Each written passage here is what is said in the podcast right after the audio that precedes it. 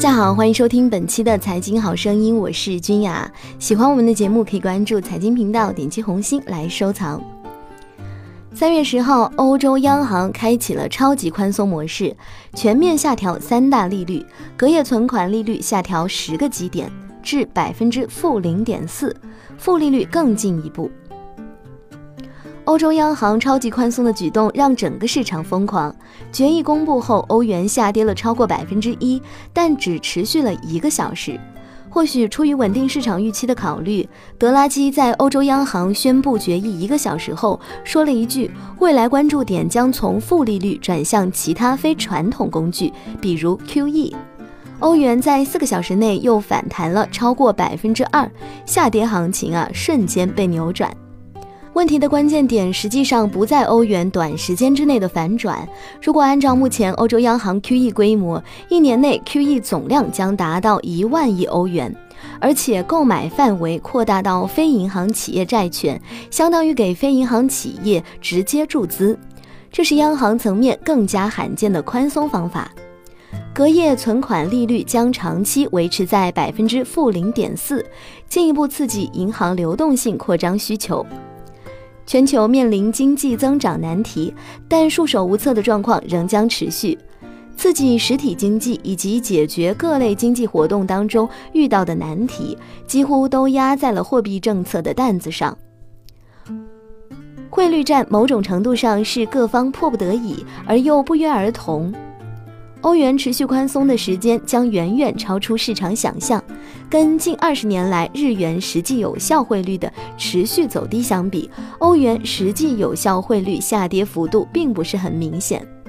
实际上，在财政政策没有完全统一之前，欧元区对货币政策的依赖更大。欧元区遇到的问题，实际上就是日本二十年前遇到的问题。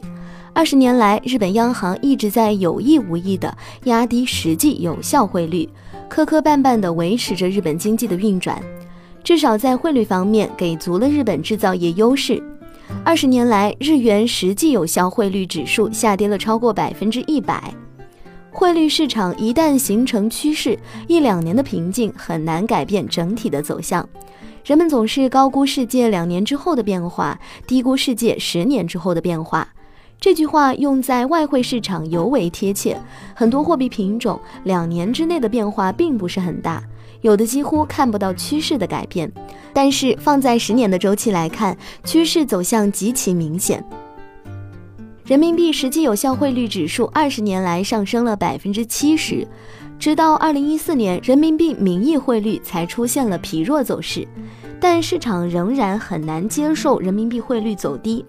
到了一五年八月，中国采取了中间价改革措施，人民币迈出脱钩美元的第一步，对美元汇率开始明显下跌。但整个二零一五年，人民币实际有效汇率依然升值了接近百分之四。只不过和过去的升值不同的是，二零一五年中国外汇储备减少接近六千亿美元。股市从高点一度下跌超过百分之四十。如果趋势已经改变，人民币汇率是扛不住的，也不能死扛，更没必要死扛。如果放在两年的角度看，因为人民币汇率所面对的中国经济和二十年前的日本、五年前的欧元区道理一致。中国经济目前呢已排名全球第二，甩排在第三的日本好几条街。但在管理货币和汇率方面，中国还处在摸索阶段。有这样一个国家和中国比较相似，拥有广袤的土地、早已开放的市场以及较强的经济战略，不仅举办了第一届世界杯，还即将举办本届奥运会，人口超过两亿，人均 GDP 超过一万美元。这个国家叫做巴西。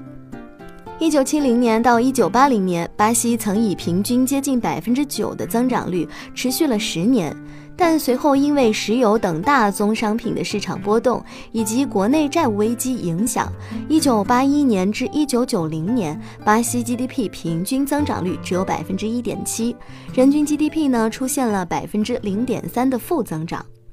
近年来，跟全球诸多货币对美元汇率贬值相对应的是以各类货币计价的黄金价格的不同走势。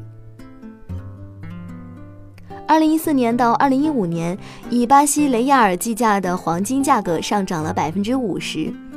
二零一五年，人民币对美元中间价下跌了百分之五点八，受益于人民币贬值。以人民币计价的黄金价格只下跌了百分之六，而以美元计价的黄金价格在二零一五年下跌了百分之十一。